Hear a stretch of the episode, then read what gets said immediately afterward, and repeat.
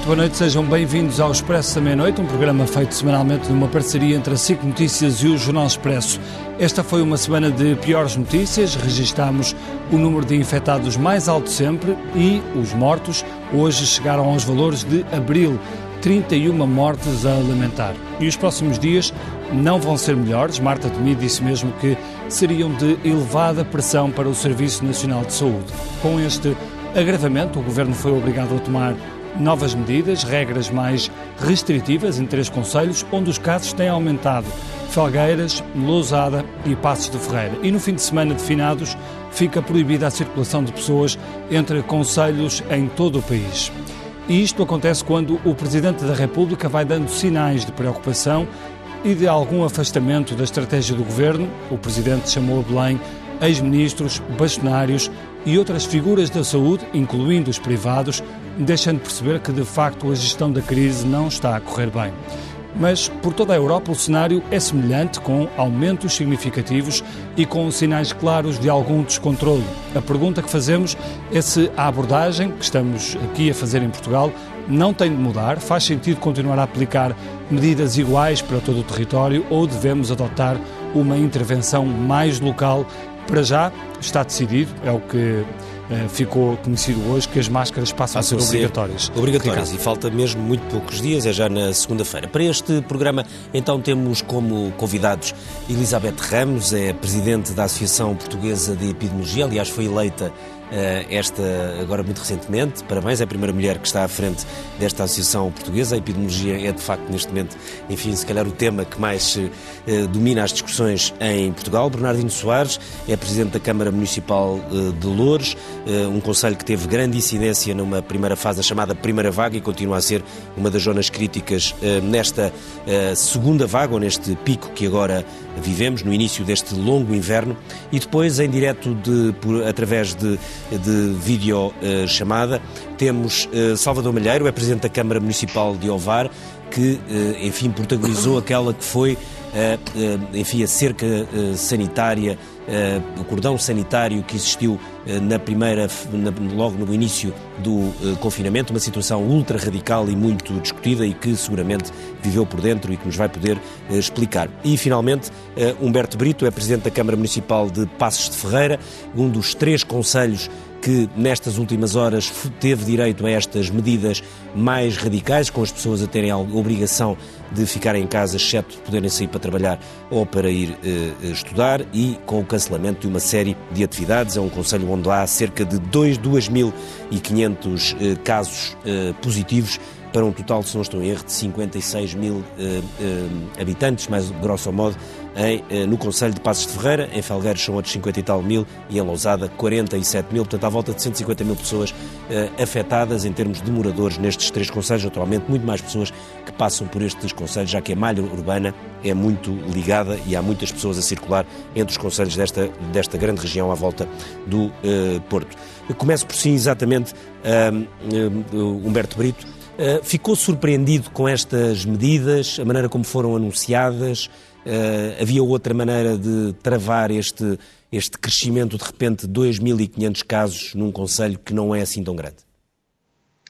Em primeiro lugar, boa noite a todos. Um, quero agradecer o convite para estar aqui hoje presente no vosso programa e respondendo diretamente à questão como foi colocada, o nosso Conselho tem um conjunto de características muito específicas. É um Conselho com uma pujança industrial muito grande, muito ligada ao setor do mobiliário e do têxtil.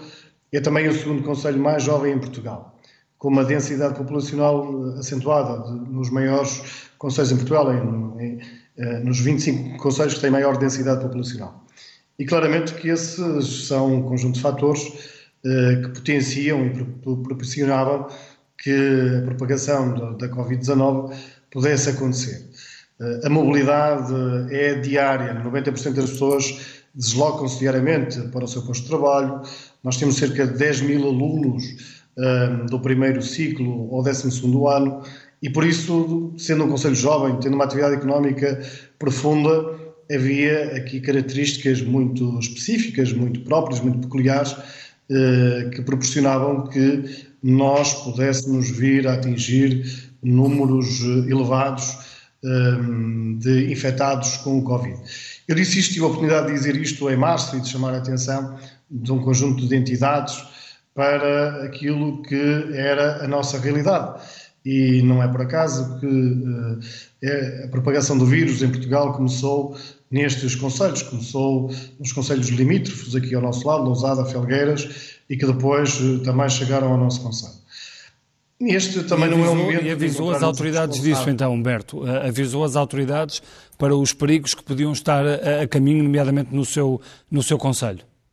Sim, nós, nós tivemos o cuidado de indivíduo tempo e eu próprio, pessoalmente, muitas vezes criticado pela forma como abordei esta temática no início, porque era de facto um vírus desconhecido, todos nós, e a forma de lidar com ele também não havia um manual de instruções pudéssemos aplicar de forma prática efetiva e útil, e por isso, sendo desconhecido para todos, havia necessariamente que haver cuidados redobrados por parte de toda a comunidade e de, do Conselho da nossa população de forma particular e fui muito incisivo. E também procurando simultaneamente que as entidades públicas ligadas à área da saúde pudessem também reforçar uh, as equipas no terreno, nomeadamente na saúde pública, para de alguma forma controlar ou evitar que os números que hoje são conhecidos e que nos entristecem. Isso não foi feito.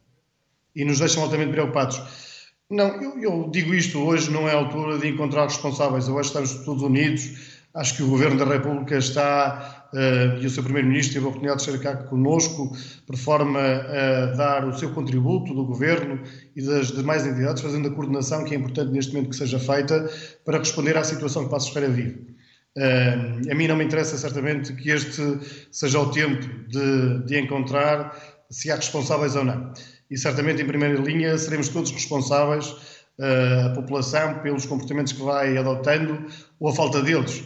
E por deixe, isso. Deixe-me só é... fazer uma pergunta ao Humberto, só para ver se percebemos aqui uma, uma questão. Portanto, uh, o, este aumento do, do, dos infectados, uh, desta segunda vaga, se assim podemos dizer, portanto, teve a primeira em março, disse que na altura apelou aos responsáveis. Este, este segundo momento uh, começou a perceber-se que havia aqui um, um aumento preocupante, mais ou menos quando?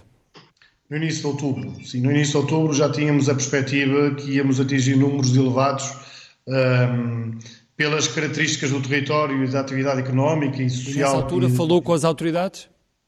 Nessa altura fomos tendo as reuniões com todos os parceiros locais, uh, uh, no âmbito da Comissão de Proteção Civil, com, com, com, com, todos aqueles que diariamente no terreno estão ligados às questões uh, da pandemia, com a saúde pública local, um, e era, na altura, percebíamos que de facto já havia aqui preocupações bastantes que nos, que, que, que nos levariam a ter que tomar algumas medidas uh, para evitar de facto que este aumento exponencial que veio a acontecer pudesse, pudesse ser de alguma forma controlado.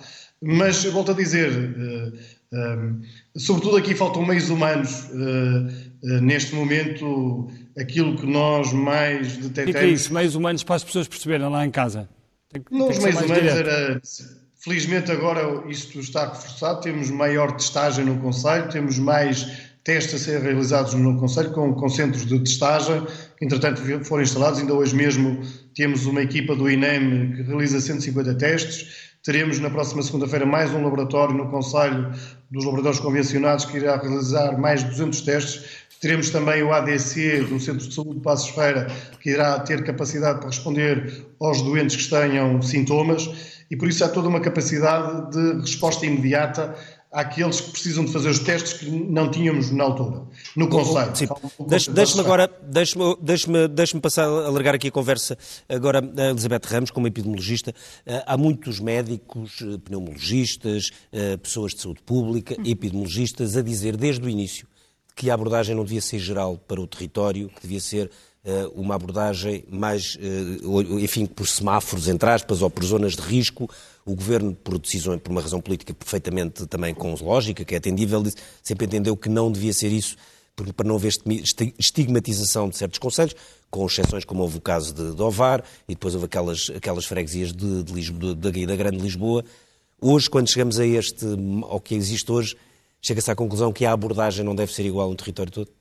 Provavelmente não, mas na primeira fase nós estávamos numa fase de aprendizagem em que ninguém sabia muito em, em nenhum não país qual não se conhecia. Não que hoje se conheça muito mais, já se conhece muito mais, mas não se conhece, não se conhece todo. Uh, mas de facto na primeira, na primeira fase houve uma, uma medida mais, mais geral, uh, seguindo muito o que fizeram outros, outros países e claramente uma parte do país que não tinha nenhum caso sequer, uh, viu-se confrontado com um conjunto de medidas que naquela localização provavelmente não eram necessárias. Uh, hoje, com maior conhecimento, com maior informação, uh, esta abordagem mais localizada e as medidas mais atempadas quando são de facto necessárias num contexto sem prejudicar outras áreas que não estejam com tantos casos ativos, até porque a patologia, as doenças infecciosas e esta em particular, tem esta característica à qual nós não estávamos habituadas, porque já há muito tempo que não tínhamos que enfrentar doenças infecciosas. É, é, muito dinâmica, muito, muda muito rapidamente. A gripar em 2009, não é?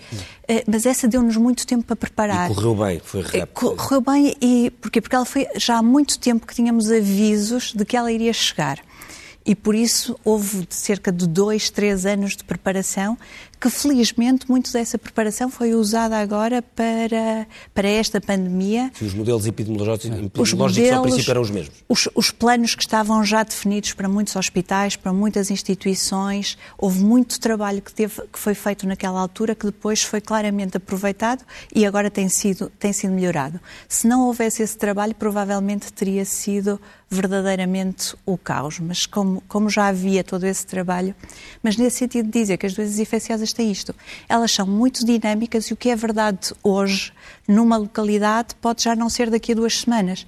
E ainda por cima Portanto, temos... Não vale a pena fazermos, ou não faz sentido uma abordagem nacional a esta... Provavelmente não, não vale a pena uma abordagem... Isto não quer dizer esta medida, haja... Esta medida de, de, eh, de, para o dia dos, do, para o fim de semana dos, dos finados, é uma medida que faz sentido? Essa provavelmente fará mais sentido a nível nacional.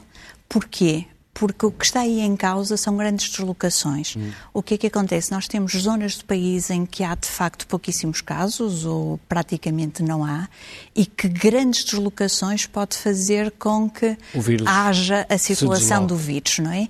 E, e penso que essa medida, de um ponto de vista mais nacional, tem mais uh, o objetivo de minimizar as grandes deslocações do que propriamente a deslocação de um conselho para um conselho vizinho. Uh, e nós sabemos que, que esta, esta, este fim de semana é muito especial em Portugal. Provavelmente neste este ano será ainda mais especial porque houve muitas famílias que tiveram perdas durante este período de e tempo, tempo e também. que não tiveram tempo de homenagear as pessoas que perderam, que não tiveram tempo de se reunir para, para chorar em conjunto aquela perda e que provavelmente este fim de semana poderia ser um motor que fizesse com que houvesse mais... Deixe-me mais... deixe ir aqui ao, ao, Salvador Malheiro. Uh, uh, Salvador, uh, tem-se falado muito nesta questão dos mapas de risco. o Governo parece não estar muito interessado nesta altura em fazer uso desses mapas de risco e aplicar um, medidas diferentes no, no, no território. Um, Deixe-me perguntar-lhe se, no caso de Ovar, quando foi definida a cerca sanitária, um, olhando para o que se passou e vendo o que acontece hoje em Alvar, se acha que ficou um estigma sobre, sobre Alvar? Eh, muito boa noite, boa noite para todos os meus colegas de painel, muito obrigado pelo convite. Eh, a minha primeira palavra é uma palavra de enorme solidariedade para todo o povo de Passos Ferreira, de Lousada e Felgueiras. Espero bem que não exista qualquer tipo de segregação com essa gente. Infelizmente, eh, senti isso durante o mês, o mês de, de março. Nós cá, nós cá, infelizmente, eh, fomos sacrificados num período muito prematuro da nossa pandemia.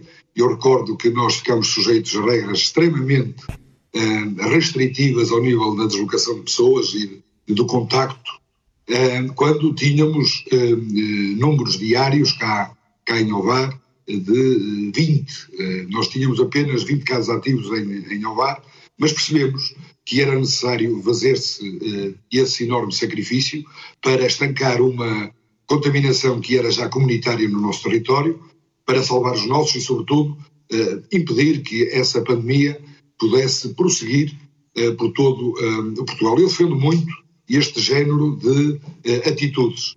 acho, acho que deveria existir uma matriz que permitisse ligar semáforos vermelhos, consoante o número de casos ativos que começassem a aparecer, e, naturalmente, com medidas diferentes em, todo o território. Portanto, haver uma espécie de algoritmo. Nós estamos, infelizmente, com uma contaminação comunitária, de certa forma, generalizada em todo, em todo o país. E aquilo que mais me choca é o facto de nós, em março, termos tido este sacrifício, que depois acabou por resultar num confinamento geral do país, e nós termos tido agora durante sete meses um enorme período para poder preparar uma segunda vaga que era por demais evidente diante de toda a comunidade científica e até da experiência dos outros, e chegarmos a este momento e termos uh, os números que temos hoje. Repara que nós hoje. Sim, temos, mas isso está a acontecer em toda a Europa, não é, Salvador? Está, está a acontecer com toda a Europa, mas nós, naturalmente, que na minha humilde opinião, não devemos ficar satisfeitos com, com o mal dos outros. E nós tivemos, ganhamos tempo, ganhamos tempo na altura da primeira, da primeira vaga, designadamente com o sacrifício de alguns, e tínhamos todo o dever de, neste momento, ter um plano bem preparado eh, uma estratégia de antecipação e não termos agora um número, repara, nós já estamos mais de 50% acima daquele que foi o maior número de casos ativos durante uh, março e abril. Nunca tivemos tantos infectados como temos hoje. E como é que está a situação em Diga, Sim, mas, quando, mas, Salvador, quando, quando olha, por exemplo, para os números em Espanha, em França, na Áustria, mesmo países, por exemplo, que correram muito bem na primeira vaga, por exemplo, o caso da República Checa foi um dos países mais, que melhores números apresentou na primeira vaga, agora está um, um completo desastre, aliás, até já levou a demissão de ministros e etc. A Bélgica continua a ser, que é um caso que é muito fácil de comparar com Portugal por causa do número de habitantes, relativamente parecido, embora o território seja mais pequeno, tem uns números trágicos. São tudo, são tudo, na minha opinião, maus exemplos Uhum. Uh, e, e, e, nós, e nós, naturalmente, não devemos ficar satisfeitos pelos outros estarem pior do que nós. Uh, aqui, Mas é difícil uh, encontrar exemplos bons, Salvador, a questão é essa. Eu, eu, percebo, eu percebo tudo isso, mas reparem, por exemplo, no caso do Ovar, e eu falo daquilo, todos nós falamos de números, a mim o que me importa são as pessoas, é, é de facto muito complicado quem está a gerir a pandemia no local, e aqui presta a minha venha aos meus colegas presidentes de Câmara, eh, porque quando nós começamos a ver infectados a ir para os cuidados intensivos, que são pessoas que nós conhecemos e conhecemos as famílias, é diferente de tratar de números. Mas o que é certo é que em Ovar, com esse sacrifício todo que existiu, nós reduzimos o nosso número de casos ativos num valor de 80%. Nós chegámos a ter 500 casos ativos, chegámos a ir a 1 na altura do, do, do verão e hoje temos 100. E nós não queremos passar pelo sacrifício que já passamos uh, no passado recente pela irresponsabilidade de terceiros. E aqui eu sei que, como dizia o meu colega de, de Passos Ferreira, uh, se calhar não é a altura de nós atirarmos as culpas para ninguém. Mas uh, penso que é de elementar justiça colocar também aqui um ponto de verdade, que é, durante estes sete meses, nós tivemos tempo para preparar tudo isto e é inqualificável o facto de nós não termos aumentado a nossa capacidade de testagem, nós não termos colocado ao serviço da saúde pública mais profissionais para poderem fazer os contactos com os infectados num prazo de 24 horas para impedir que exista a propagação desse contágio, para que se façam os testes ou os inquéritos epidemiológicos, para que eh, nós possamos eh, estancar o contágio. E, a capacidade de testagem aumentou, aumentou bastante. Uh, Salvador, a capacidade, de testagem, a capacidade de testagem aumentou bastante relativamente aos, não é aos isso, primeiros meses. Não é isso que se constata no terreno. Não é isso que se constata Sim, mas fazem no terreno. Fazem-se muitos mais testes do, do, que se fazia. Deixa-me deixa uh, alargar agora aqui. A... O, o, deixa... o, que é certo é que nós sentimos todos os dias pessoas que uh, uh, não são contactadas pelos profissionais de saúde neste momento, que estão Meu, dias não dias está a funcionar. à espera e ainda por cima uma norma, uma norma que surge e que surgiu e que irá ser implementada, que vai passar a dar como recuperados pessoas sem terem que passar por um teste. Sim. E uh, ser apenas necessário um período de 10 dias. 10 dias, 10 dias, 10 dias de, de, isolamento ou quarentena. É. Embora Exatamente. isso são regras, também estão, está a acontecer essa mudança de regras em quase toda, em quase toda a Europa e depois já isso é uma Mas boa é pergunta. Depois... O que eu quero dizer é que com um crescente número o crescente número de infectados neste momento, em que nós estamos ainda no início do outono, o inverno nem sequer chegou, colocar mais este fator de incerteza na comunidade, penso que é um risco. E mais então, do que isso, e termino agora, e não quero estar aqui a falar uh, muito mais. É que já voltamos aí, há várias, há várias ter antecipado as medidas. Nós não devíamos estar à espera que o mal aconteça. A nossa estratégia não devia ser de reação. A nossa estratégia devia ser de antecipação. Porque é não tenho a menor dúvida que com a concretização das estimativas que eh, nos são apresentadas a cada dia, o governo vai ter que ir mais longe. E era eh, decisivo que tivesse ido mais longe, mais cedo. Vamos, é um bom momento para passar a, palavra aqui ao, ao Bernardino Soares, é Presidente da Câmara de Louros. Louros já foi um conselho crítico noutras fases da pandemia, agora está outra vez também entre, entre os, os, dos casos que, uh, que começa a ter mais uh, infectados. O Bernardino já aqui esteve também a falar de, de Covid naquela fase em que várias freguesias... Tem 120 uh, novos casos por 100 mil habitantes neste tem, momento. Tem mais de 120. Mais de 120. Mais de 120. O que é que mudou nesta, nestas duas fases, da outra vez que cá esteve para agora, em termos de, de apoio, de medidas, etc?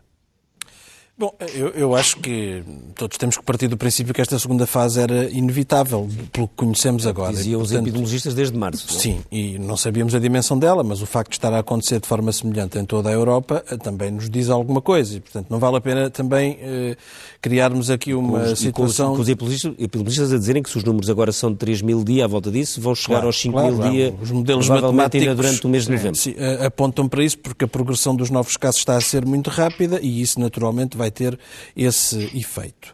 Eu, eu julgo que eh, nós temos aqui diferenças, eh, mesmo no perfil epidemiológico, porque aqui na área metropolitana de Lisboa, enquanto nós na primeira vaga tínhamos os casos, não totalmente, mas numa percentagem bastante significativa, centrados em população que tinha, em regra, condições de precariedade laboral, dificuldades habitacionais, estratos sociais baixos e uso de transportes públicos, eram características muito comuns.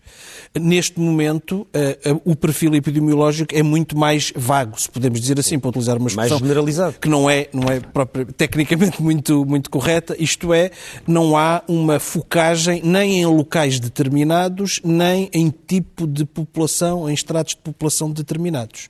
Eh, por exemplo, lá em valores, nós tínhamos 60% a 70% dos casos em junho centrados em 7 ou 8 uh, zonas, uh, bairros ou áreas de determinadas freguesias.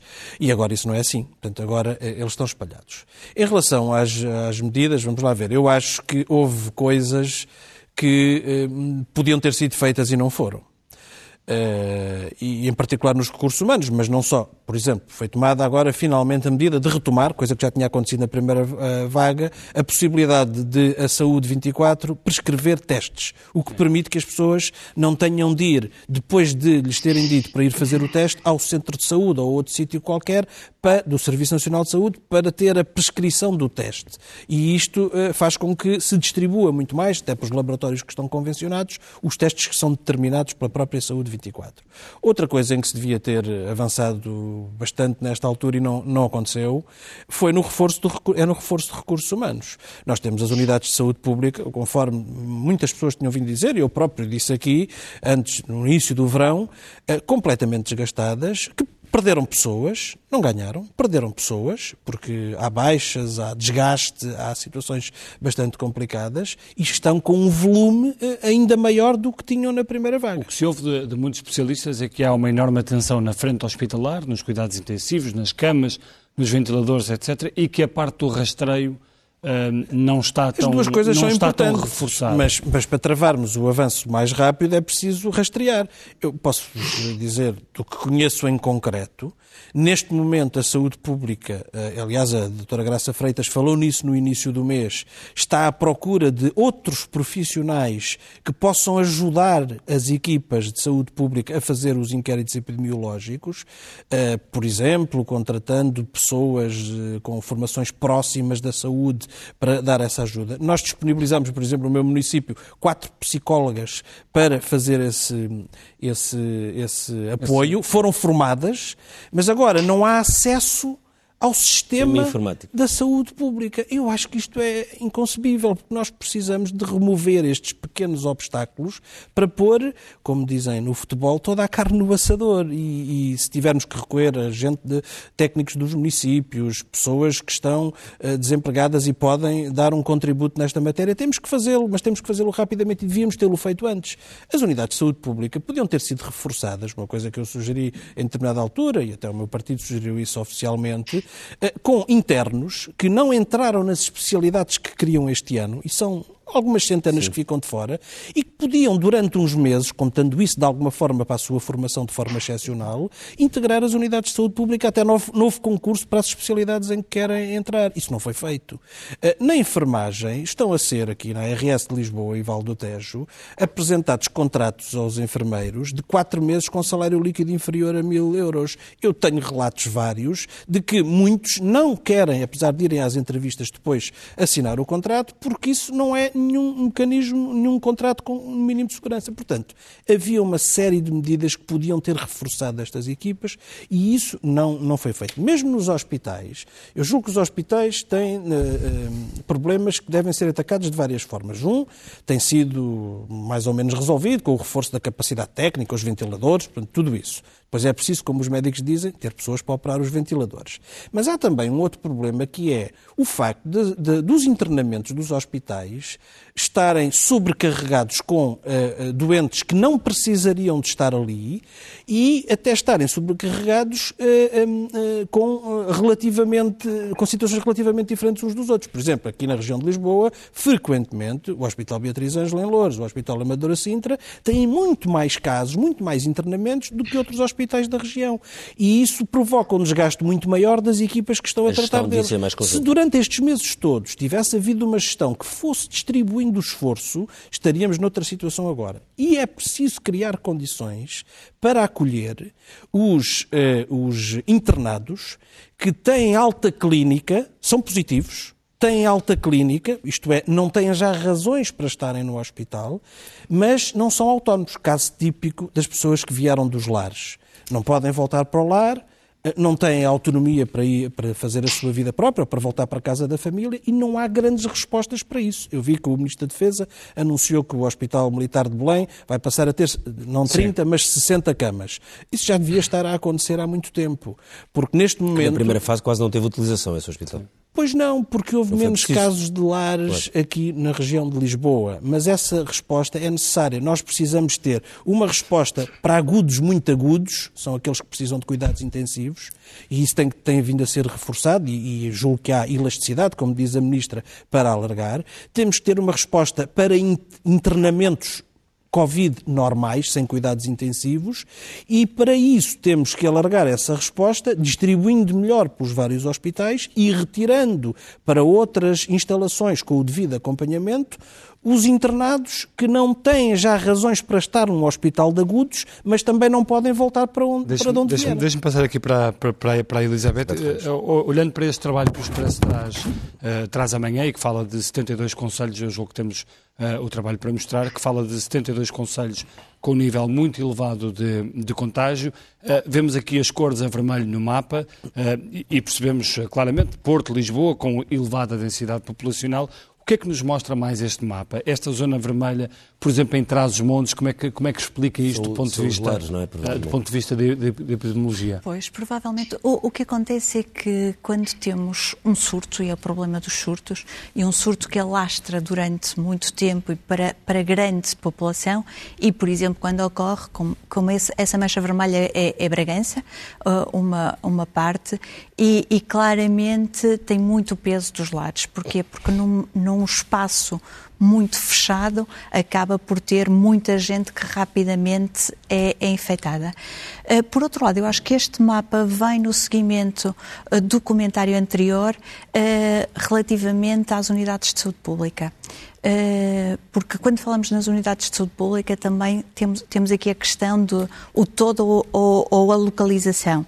E este mapa mostra-nos que uma boa parte dessa mancha vermelha é semelhante à mancha vermelha que houve na primeira fase e que apesar de ter diminuído, Lisboa e Porto, por exemplo, claro. mantiveram-se sempre com muitos casos, ou seja, há algumas unidades para os quais isto é particularmente problemático, porque já se arrasta há muito tempo, enquanto que, por exemplo, se pensarmos Bragança, não que não tenham trabalho, Sim. mas foi uma situação pontual durante menos, menos tempo e a capacidade de resposta será mais fácil de fazer. Agora, segundo esta lista do esta... Bragança é o terceiro Conselho de, de, de Portugal com maior uh, incidência eh, de, de, de, casos por 100 mil habitantes. Atenção. Sim, Bragança tem, tem, tem, dois problemas, que é, por um lado, ter uma baixíssima a densidade populacional e, por isso, havendo um surto com, com muitos números, faz logo com que a, a, a taxa de incidência dispara, por habitantes claro. dispare.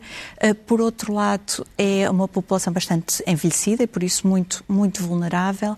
Uh, e que também teve, uh, uh, por exemplo, no verão, a vinda de alguns imigrantes e por isso houve surtos que começaram há mais tempo.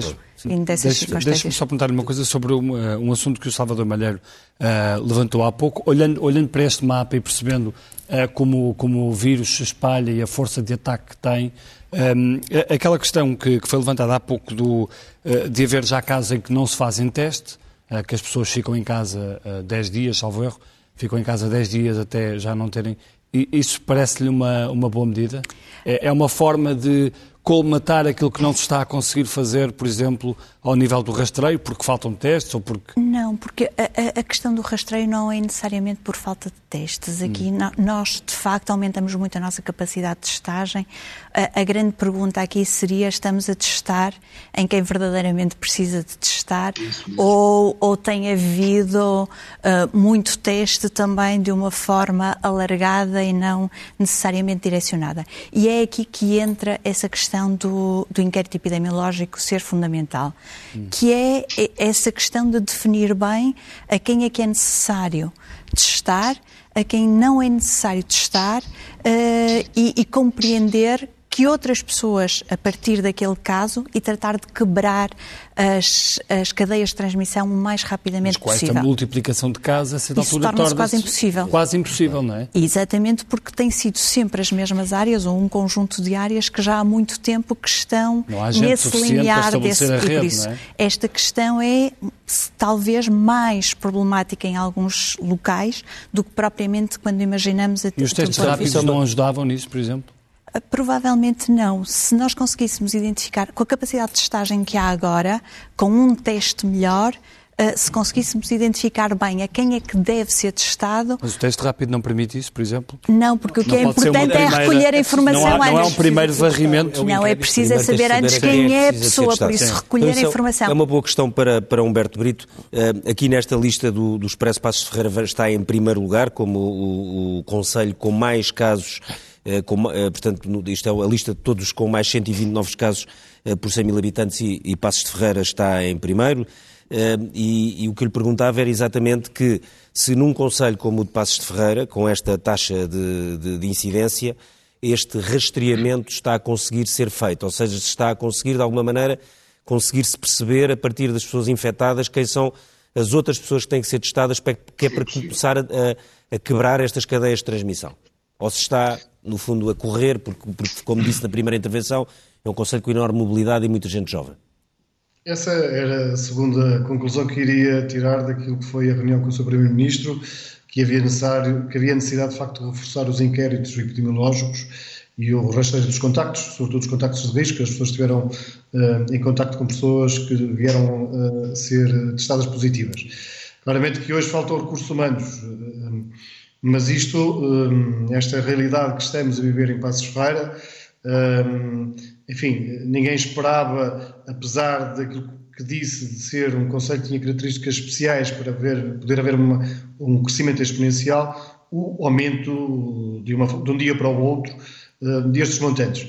E aqui, claramente, também, devo dizê-lo, a saúde pública local, os, os nossos profissionais, os médicos de família, ainda há pouco mostravam imagens, estão a trabalhar até à meia-noite, diariamente, estão a fazer todo, o possível para responder a todos os pedidos que chegam. Agora, há de facto um tsunami e quando há uma um, onda tão grande como aquela que estamos a viver, praticamente é impossível responder a todos. Que é importante reforçar estes meios e ouvir-os, como eu disse, não tenho um manual de instruções, não, é algo desconhecido e que vamos conhecendo pouco a pouco a forma como ele uh, se propaga na comunidade, uh, permite-nos hoje também ter formas e abordagens diferentes. E por isso é que eu dizia que a questão do rastreio dos contactos é, de facto, no nosso Conselho, fundamental, assim como aumentar o número de estágios, isso está a ser feito. Nós vamos ter mais equipas um, para poder fazer esse trabalho. Ainda hoje, mais 12 pessoas. O município também disponibilizou 20 colaboradores para poderem ajudar nesse trabalho. Vamos começar agora a fazer a sua formação. Enfim, eu diria que todas as pessoas que puderem eh, contribuir para que esse rastreio seja feito é importante para controlar a epidemia. Mas não há aqui uma solução. Eu creio que ninguém tem nas mãos uma solução mágica para, para controlar a epidemia.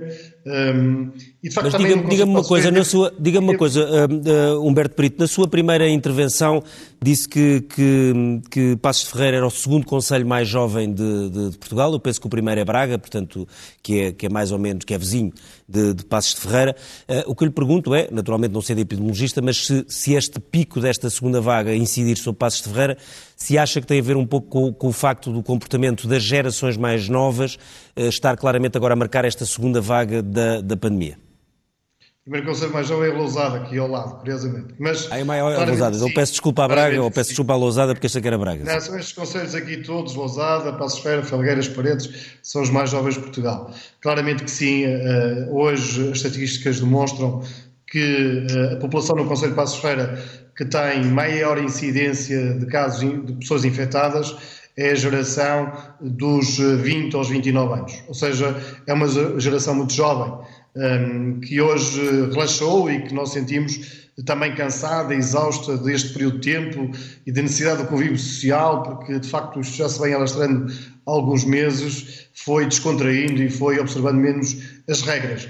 Isso leva-nos a um outro indicador que para mim é também importante e relevante, não nos deixa satisfeitos, mas a taxa de letalidade, mortalidade no nosso Conselho e nestes três municípios está muito abaixo da média nacional claro. e da média regional. Ou seja, apesar de haver um número uh, significativo de pessoas infectadas, depois isto não se tem traduzido no aumento da taxa de mortalidade. E aí sim, aquilo que nós esperamos é que o Serviço Nacional de Saúde, os hospitais públicos, possam responder à população mais vulnerável, aos nossos idosos, possa de facto acolhê-los e tratá-los devidamente, porque essa é a maior preocupação. Eh, é, de facto, para a estatística, o número conta, e neste momento o Passos Ferreira é aquele que registra maior número de pessoas infectadas. Mas, Alberto, deixe-me deixe só perguntar-lhe como é que foram estas primeiras horas com as medidas, um, com as medidas anunciadas pelo Governo. Um, é possível controlar a população? Acha que a população vai acatar bem estas, estas medidas?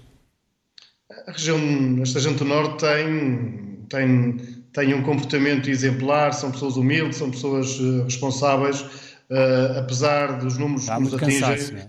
mas são pessoas que cumprem com as regras e no meu conselho, falo de Passos Feira, nota-se que há de facto já, uh, já se sente no dia a dia que as medidas que foram tomadas estão a fazer o seu efeito, nomeadamente no confinamento domiciliário não obrigatório, eh, mas, eh, mas que eh, chega à vida das pessoas, para aqueles que não têm que sair para trabalhar, ou melhor, para os, para os que para, aquele, para, para a vida normal das pessoas e que já ficam em casa, mesmo os que têm que trabalhar no fim do dia, regressam às suas casas e permanecem nas suas casas. Isso também tem um efeito na atividade económica, sobretudo na área da restauração, mas, eh, mas sentimos de facto que há um impacto positivo e é por isso que estas medidas eh, foram, foram implementadas. Eh, porque também há aqui algo que eu gosto e quero dizer, e, e aproveito também a oportunidade para dizer aos meus concidadãos: por mais medidas que possam ser tomadas por mais decisões governativas, regionais ou locais, hum, a forma de controlarmos o vírus depende da nossa atitude e depende da nossa responsabilidade individual e de nos protegermos a nós, de protegermos os outros. Muito nós bem, ouvimos isto todos os dias, das medidas de segurança, das medidas que então, devem ser essa, essa é uma boa Essa é uma boa deixa para perguntar ao, ao Salvador Malheiro. Uh, concorda com esta ideia agora do uso obrigatório de, de máscara? Uh, que é uma, que isto andou todo depressa, que há, se alguém tivesse proposto isto há dois meses, provavelmente todos nos tínhamos rido. Eu, eu, concordo, aliás, acho que já devia ter sido implementada há muito tempo atrás, porque toda a gente já tinha percebido. Mas há muito poucos países no mundo. Faz, há muito poucos eh, países no mundo que... Toda a gente já tinha percebido que a máscara mal não faz e, portanto, acho que foi daquelas ah, não, medidas que eh, tardou na sua implementação. Mas eu queria pegar aqui nas palavras do meu colega de, de Patos Ferreira, uh, um, e, e, e, quem sou eu para estar aqui a, a, dar alguma sugestão, mas é impossível ter-se uh, o rastreio de todos os contactos com valores na ordem dos 200 por dia. E nesse contexto, e nesse contexto, na minha opinião, a única forma de se poder estancar essa contaminação comunitária é evitar ao máximo, evitar mesmo o contacto social. E nesse contexto, eu acho que todos os autarcas eh, dos três conselhos em causa, eh, verificando-se eh, essa dificuldade de reconhecer todos os elos de contágio, só tem uma hipótese: é tentar fechar tudo aquilo que podem, fechar tudo aquilo que podem, indo para além das medidas do governo. O que é que quer dizer com fechar opinião, tudo aquilo que podem? Pode, espaços públicos, espaços públicos uh, uh, comunitários, piscinas municipais, mercados, cemitérios, temos que sugerir mesmo às pessoas que lá estão, que têm estabelecimentos comerciais, que encerrem. É um, pode parecer um passo atrás, mas com esse passo atrás estaremos a ganhar muito, não só para os municípios em causa, mas sobretudo para os municípios à volta. Não sei se o Humberto, momento, não sei se Humberto é Brito quer fazer isso. Não, Humberto, mas não, sei se quer, eu, eu, eu, mas eu, eu acho que era aquilo que devia ser feito à escala da freguesia, à escala da freguesia, porque infelizmente, infelizmente, senti isso aqui na pele. E nós com 30, 40 infectados por dia, nós não tínhamos mão e tínhamos muita gente cá a trabalhar, todo o acesso do Baixo Boga estava concentrado em Ovar, não conseguimos saber todos os elos de contágio. Graças a Deus, hoje temos esse, esse, esse controle. Eu sei todos os infectados. É outro apelo que faço à saúde pública, que olhe para os autarcas como verdadeiros parceiros, que lhes dê toda a informação. Nós temos meios, temos recursos, temos conhecimento no terreno que pode ser decisivo para esta luta, que é uma luta de todos. Para mim é completamente diferente saber se eu tenho um infectado num conjunto habitacional de um bairro pescatório ou se tenho um infectado numa moradia distante.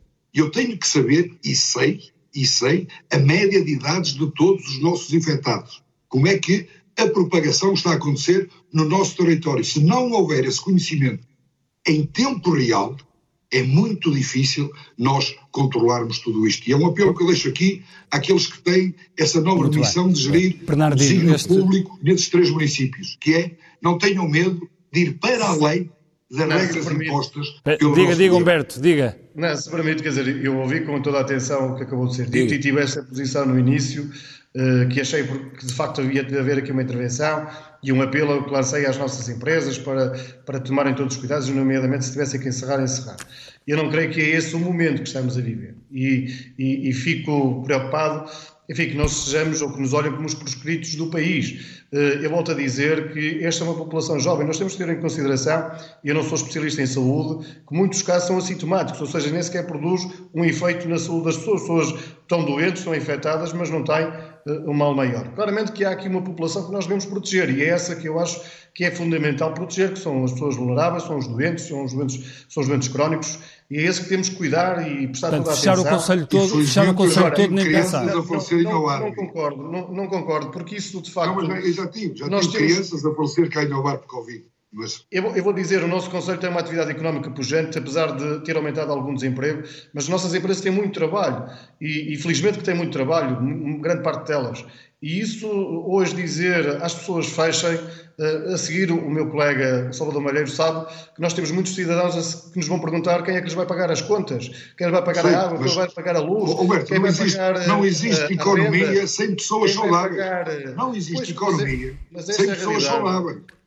Oh, Salvador, mas esta realidade, eu acho que nós temos que de facto olhar para a realidade de cada conselho. Eu digo que o meu conselho tem efetivamente muitos infectados, mas tem uma taxa de mortalidade muito baixa. E por isso é que os especialistas, e não sou eu que sou especialista em área da saúde, devem olhar também para isto de forma diferente. Há várias experiências no mundo, na Europa, uh, em diferentes lugares, que Deixa-me passar então aqui para o Bernardo. Sugerem, uns sugerem que seja maior confinamento, mais regras mais restritivas, outros espaços mais abertos. Eu diria que deve haver aqui um equilíbrio e deve haver, sobretudo, bom senso. Mas Muito bem, deixe-me passar então aqui para o Bernardino Soares, que o programa está quase a terminar. Temos que fazer aqui Obrigado, pergunta ao Bernardo. Bernardino, há pouco, há pouco o Salvador Malheiro falava aqui sobre a, a questão do, da importância do contacto com, a, com, as autarquias. Sentiu que esse, que esse diálogo com, as, com a sua autarquia, por exemplo, funcionou sempre? Ao nível local, sim. Uh, e temos vindo a progredir até no entrosamento entre as várias entidades. Mas com as autoridades de saúde? Uh, Sim, com as, autoridades, com as, autoridades, de saúde nacionais e com o governo, eu, eu sinto um pouco falta daquilo que aconteceu quando uh, a área metropolitana estava mais isolada com um número de casos muito, muito elevado, porque há, evidentemente, na área metropolitana de Lisboa, como na, na, região do Porto, uma mobilidade muito grande entre os conselhos e é muito importante nós percebermos também o que está a acontecer nos outros conselhos, qual é a dinâmica regional. E concorda com esta ideia de Salvador Malheiro, de facto, de fechar mais coisas, ou seja, de, independentemente das, das diretrizes nacionais, de, se num conselho como Louros, começar a fechar alguns espaços públicos, incentivar algumas coisas que fecham, ou que tenham é outro isso, tipo de horários. É isso que eu estava a dizer. Nós temos, nós temos, Sim. nós temos Não, vindo a adaptar... Fechar o- mais coisas do que aquelas que foram decretadas pelo, isso. pelo Governo. Nós temos, isso que disse. temos vindo a adaptar o funcionamento... Está bem, não, mas eu estava a perguntar se em Louros, sim, o que eu estava a dizer é se em Louros, se as coisas continuarem a crescer, se, porque se, pondera este tipo de situações. Neste momento não ponderamos. Sim, sim, Agora, eu sei que é neste momento. É. é- é Mas se olharmos preciso- para a progressão matemática que está mais ou menos prevista, é provável que, se sabemos, se já se diz que podemos chegar a 5 ou 6 mil casos em novembro ou 6 mil em dezembro, e é o que dizem os epidemiologistas, é natural que Precisamos de olhar a para pensar em cada coisas. momento e determinar as medidas em função do que está a acontecer. Portanto, acho que ninguém pode dizer, nunca em tempo algum. Claro, isso já, já aprendemos isso, todos. Isso já aprendemos, mas é preciso também não precipitar as coisas. Mas já há porque- contactos, com, com, por por exemplo, eh, nesse sentido, tomar eh, novas medidas, eh, no caso de Louros, por exemplo? Não, nós, por exemplo, uma coisa que temos sempre em avaliação é a questão dos horários de comércio, que pode ser um elemento importante, mas neste momento temos as, 10, as 22 horas, eh, não vemos eh, necessidade de eh, diminuir o, o horário. Essas medidas têm que ser ponderadas em função das necessidades concretas e da forma como a pandemia se está a propagar em cada, em cada momento. E até me parece que manter atividades em funcionamento muito defendidas não é o que eh, propaga casos. Como é, é- como é que vê a hipótese de um novo confinamento, se ele tiver que existir? Penso que não é desejável, mas como digo, ninguém pode dizer nunca em tempo algum. Elizabeth Ramos, há vários países europeus que, que avançaram para. O caso mais, mais evidente foi, foi França, em que em sete grandes regiões avançou para recolher obrigatório. ah, ah, que é toda a gente em casa às nove da noite. Houve outros países que usaram outro tipo de horários. O, o país de Gales foi mesmo para um confinamento de 17 dias. Irlanda para um confinamento de seis eh, semanas. Eh, países como a Eslovénia não se pode circular de conselho para conselho, mas durante várias semanas.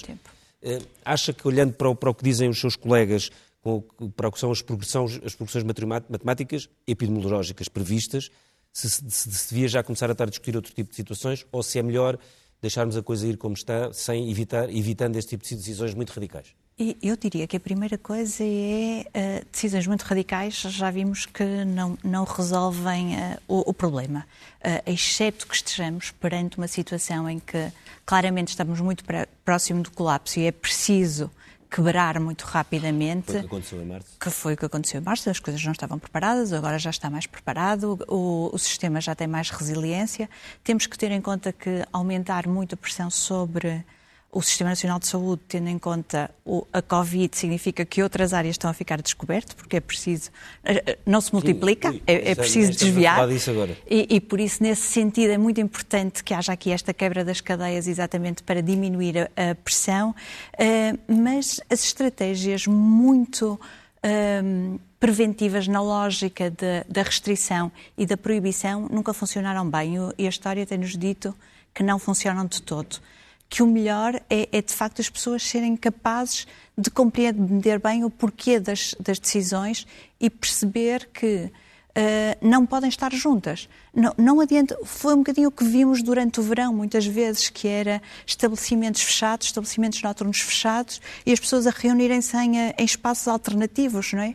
Uh, por Essa isso. lógica que Salvador Malheiro falava aqui de fechar mais coisas. Não, não há, não há grande evidência para que essa seja a estratégia tão, tão fechado. A, a ideia de cordão sanitário não é claramente algo que, que agora esteja em cima da mesa como, como uma lógica de, de, de controlar, exceto numa situação muito dramática em que essa é a última solução possível.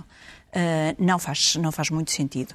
A, a- a lógica mais, mais equilibrada de conseguir manter as coisas a funcionar uh, com o mínimo de restrições possíveis e capacitando as pessoas para tomarem decisões, porque é mesmo isso, às vezes são pequenas diferenças que fazem toda a diferença. Uh, e, e, aí uh, as pessoas saberem porque é que não se podem reunir é muito mais importante do que saber do que, que uma, não podem estar juntos mais de seis. Do que uma aplicação Stay Away Covid, se calhar. Ou, ou outra longe, coisa do género. Longe. Bom, uh, isso mesmo. Nesse, mas não podemos entrar agora na aplicação. Isto é, era tem só que uma... mostrar no telemóvel se tem ou não tem. não tem que sair do estúdio. Sim, Nós é um, bocadinho, é um bocadinho essa questão. É que se tem Covid não se entra aqui. Colocando as coisas na lógica da regra, depois é, é, extraordinariamente difícil definir o que é que é esta regra, porque temos mesmo, temos não há um mesmo, número. Temos mesmo de terminar Sim, e vamos às uh, primeiras páginas do Semanário Expresso. Uh, começamos com a revista E, que traz um trabalho assinado por Miguel Monjardino, entre a China e os Estados Unidos, onde fica Portugal, entre a espada do Oriente e o muro americano. Lisboa navega sem rumo pelas águas agitadas da geopolítica mundial. Pequim é cada vez mais parceiro económico, mas Washington e Bruxelas são aliados históricos. Agradar a todos é muito difícil. A hora de escolher aproxima-se. Este é um trabalho que assume especial relevância porque as eleições nos Estados Unidos estão cada vez mais próximas. Olhamos de seguida para uh, o caderno principal, para o caderno de economia, assim que é, e um, ehm, na manchete da economia temos: Governo prepara lei Uber para reforçar direitos dos trabalhadores, novo enquadramento para trabalhadores das plataformas digitais, discutido com parceiros sociais em novembro. Lei fixará regras para rendimento, vínculos e proteção social, seguindo orientações de Bruxelas e da Organização Internacional do Trabalho. Ricardo. E na primeira página do uh, primeiro caderno do Expresso, a manchete é um tema que estivemos aqui já a discutir ao longo deste programa, 72 conselhos com risco de contágio muito elevado. O Expresso apresenta uh, o mapa detalhado destes uh, 52 conselhos, onde o Porto, Passos de Ferreira, Paredes e Penafiel estão em situação muito grave e Lisboa, Louros, Sintra e Cascais também entre os mais infectados, uma lista de 72, um pouco espalhados por eh, todo o país, embora com maior incidência na região eh, norte. A fadiga pandémica faz aumentar as festas eh, ilegais e cada vez mais escolas voltam às aulas online. À direita, PSD diz que só viabiliza o orçamento de Estado se Costa pedir desculpa. Líder da bancada social-democrata explica voto contra, enquanto Bloco também se prepara para dizer não uma, uh, um anúncio que presumo seja feito no próximo uh, domingo. Na parte uh, mais baixa, aqui embaixo da primeira página, os CTT admitem deixar o Serviço Universal dos Correios. A empresa quer mais dinheiro e menos regras para manter concessão, que termina este ano. E depois, Nuno Melo admite candidatura a líder do CDS. Termina aqui o Expresso da Meia-Noite. Nós voltamos na próxima semana. Boa noite.